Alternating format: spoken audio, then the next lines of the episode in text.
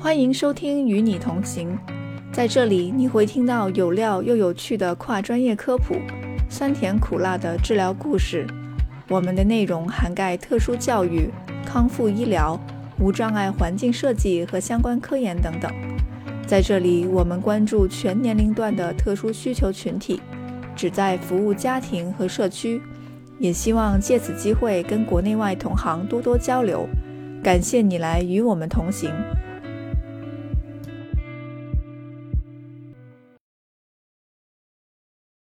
辅助技术行业协会 （Assistive Technology Industry Association，ATIA） 是一个非营利性会员组织，其成员包括残疾人、为其提供科技辅助设备或服务的制造商、销售商。教育者和专业服务人员等，ATIA 的目标之一是用共同的声音对话。其使命是为辅助科技行业发声，以便为残疾人士提供最好的产品和服务。自1999年以来，ATIA 每年举办一次会议，为相关从业人员提供教育和交流的平台。这样一年一度的盛会也向残疾人。他们的照顾者、家庭成员和公众开放。本期播客由三位第一次参加大会的言语治疗师在会议现场为大家带来他们的参会体验和收获，聊到了你在你我身边的无障碍设计、语音识别、人工智能在辅助科技的应用、智能养老、环保材料等话题。现场收音存在少量背景杂音。建议听众在较安静的环境中播放。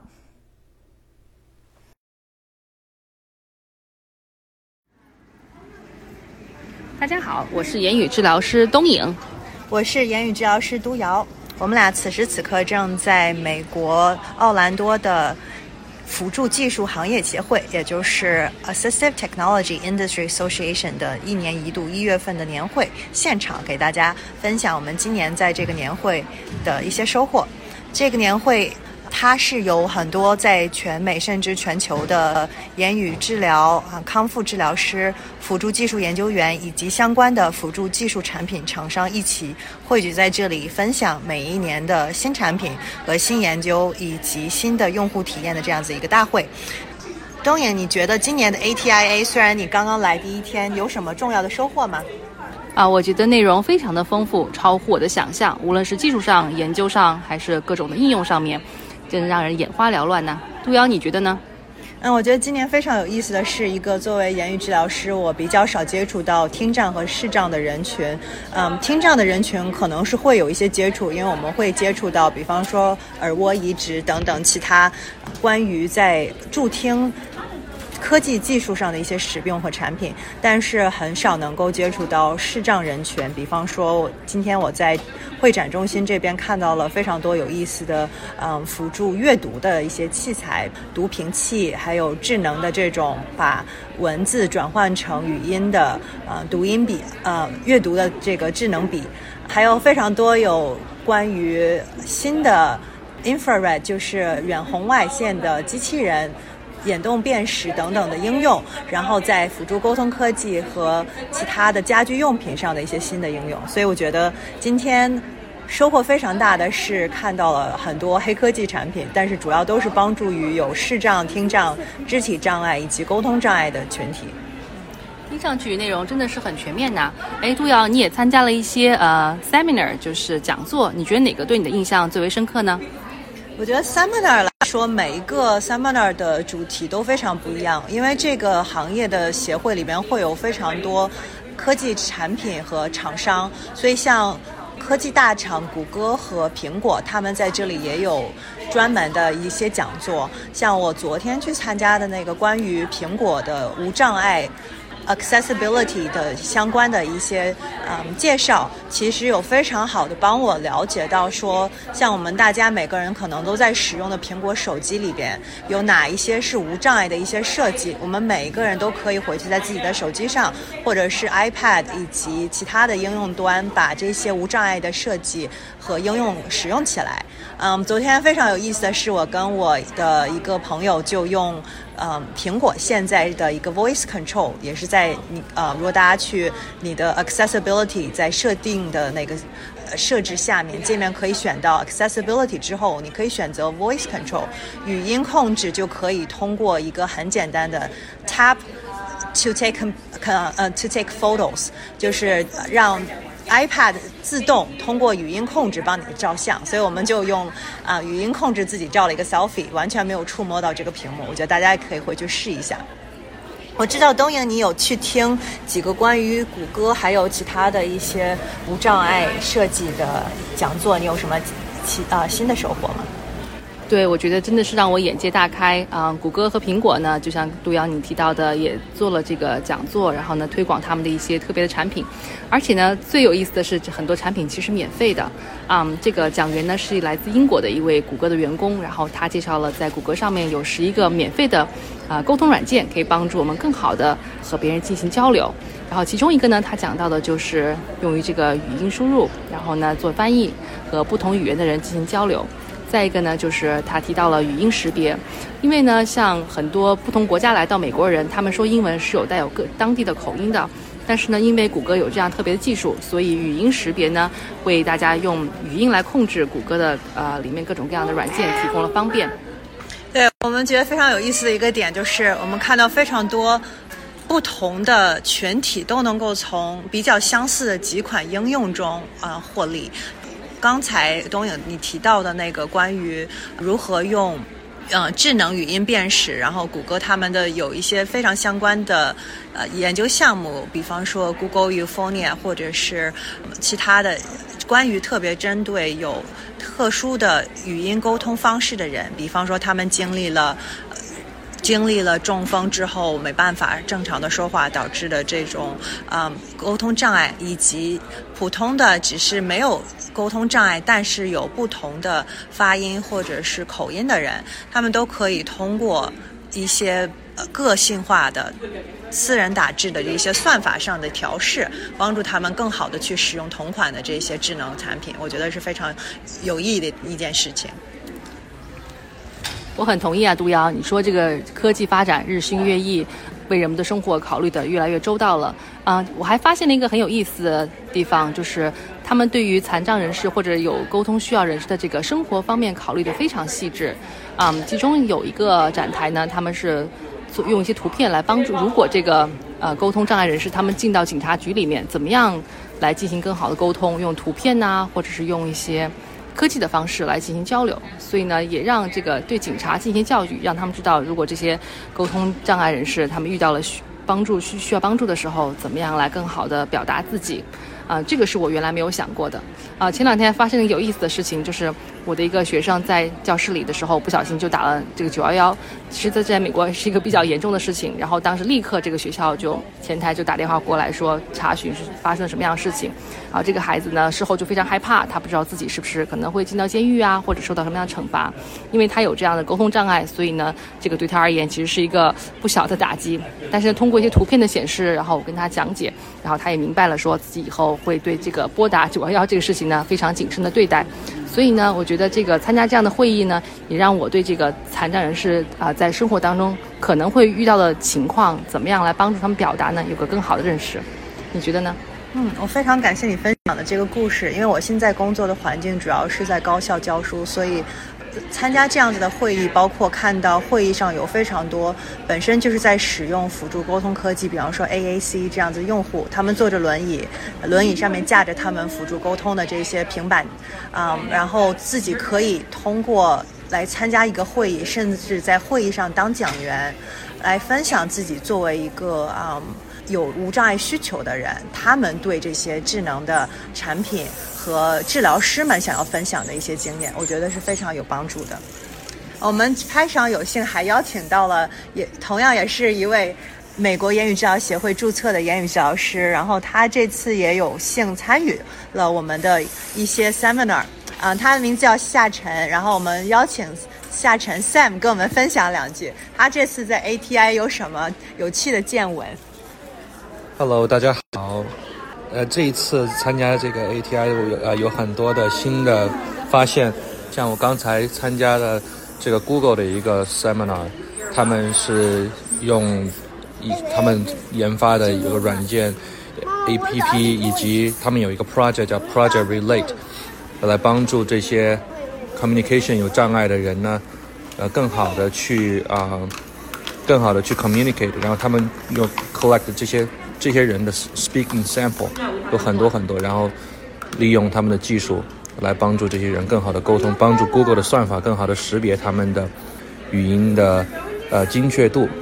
还有而且还有很多很多的公司。有很多新的 technology，有很多新的，尤其利用 AI，利用各种各样的新的 3D 打印啊，呃 AI 的技术，开发出了很多对这些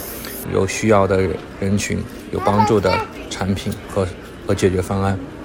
很很有意思的点是，它这个大会上还有一个叫 Maker Day，就是你可以自己去尝试做一些黑科技，可能比较呃不一定是非常高端的，就是可以。方便大家手动去操控的这种 Makers Affair，你觉得有什么有意思的收获吗？嗯，我觉得这个非常有意思，因为往往往我们提到这些发明，我们都会想的是非常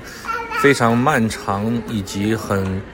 费用很高昂的专利申请啊这一类的，往往这些东西就会让人望而却步了。但是他们却，呃，我看到有组织和公司却利用这种一些公益的志愿者的组织，或者是他们一些呃类似的这种机构，大家就是把。把自己的资源和时间以及一些工具，而且这些工具都是一些非常简单的身边的一些工具，比如说我们刚才看到一个像手机或者 iPad 啊，还有这些用户经常会用到的一些 AAC 的这种 Pad 的这个支撑架。那他们这个支撑架是怎么用的呢？是用一些呃美国的这些参选的政治的这个呃议员他们的一些广告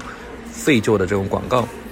那些纸纸那些纸壳呢，其实。质量非常好，但是用完了以后就扔掉了，很可惜。他们就把这些加了一些质量比较好的，啊，Velcro 那种魔术贴和双面胶，就把它变成了一个很有意思的一个这种简单的一个手手机手机支撑设备或者设备支撑设备，设计支支支撑架这种东西的话，平时也得卖十几二十美元，对吧？但这个就是一个很有意思的一个一个应用，但这只是众多的应用当中的一个小小的。呃，一个 sample 吧。嗯嗯，我觉得这个废旧利呃利用的这个理念非常像我们早期，比方说帮助这些有。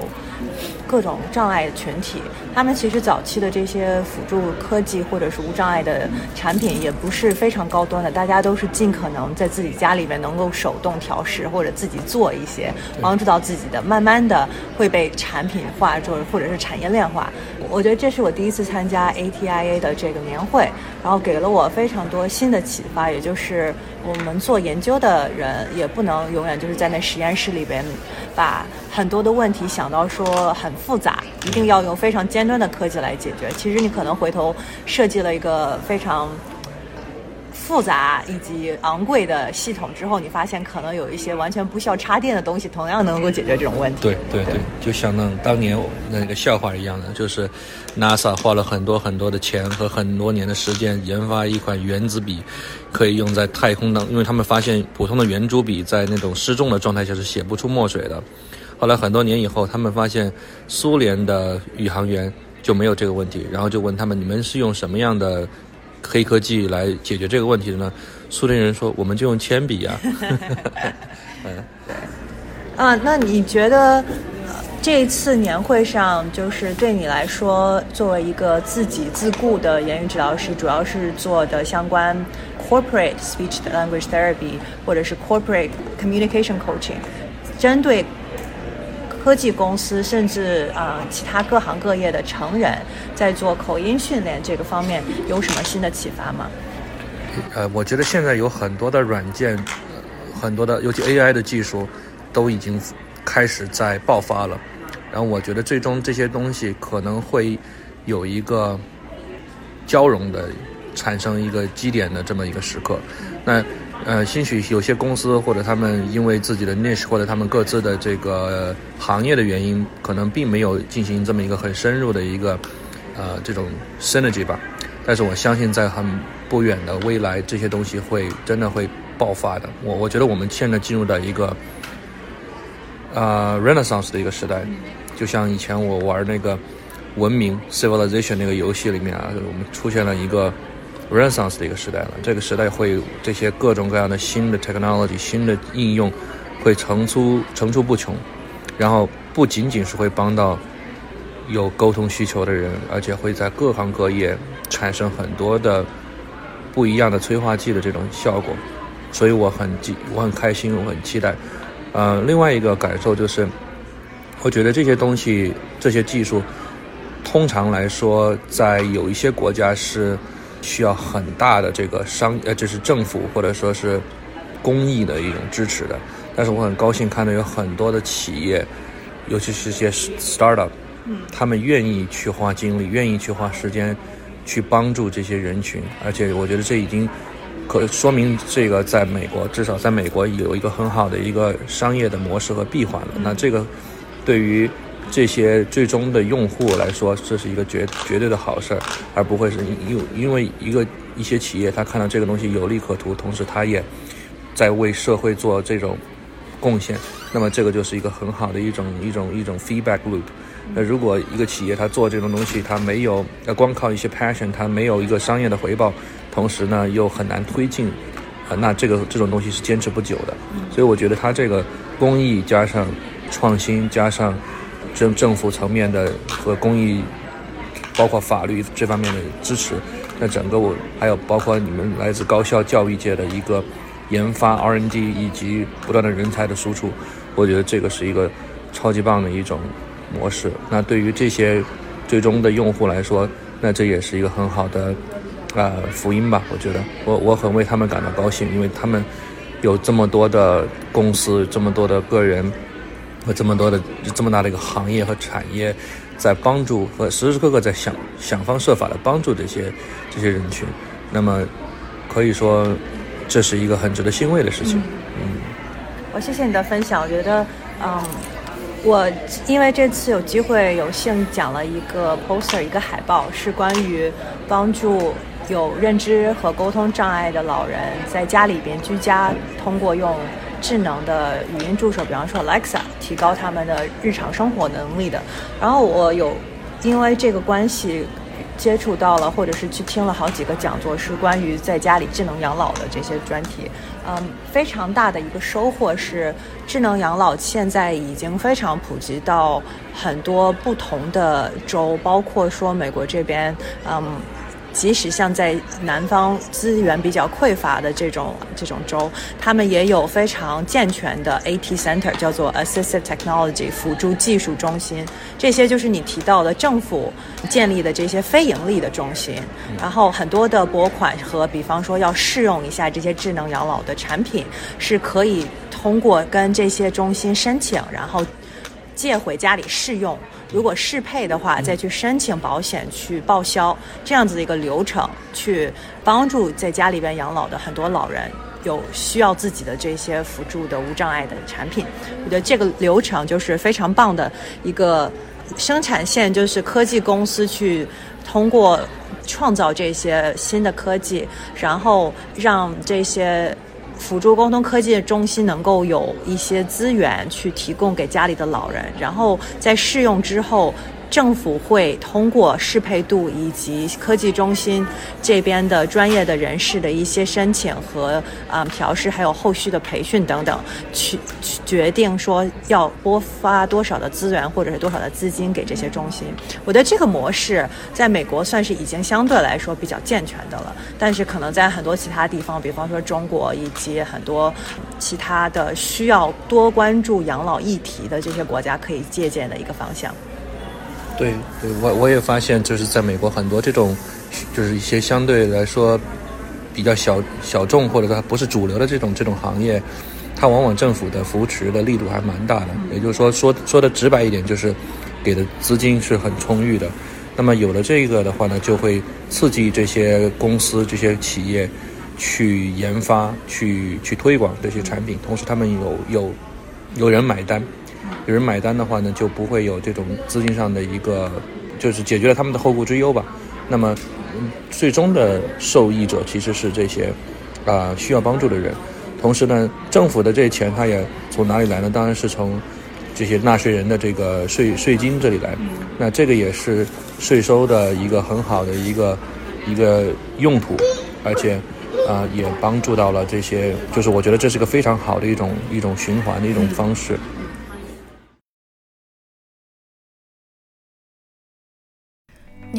关注微信公众号 Chewy Logic，或者在知乎上输入关键字“特殊需求群体互助会”和言语治疗师文月来找到我们。感谢你来与我们同行，我们下回再聊。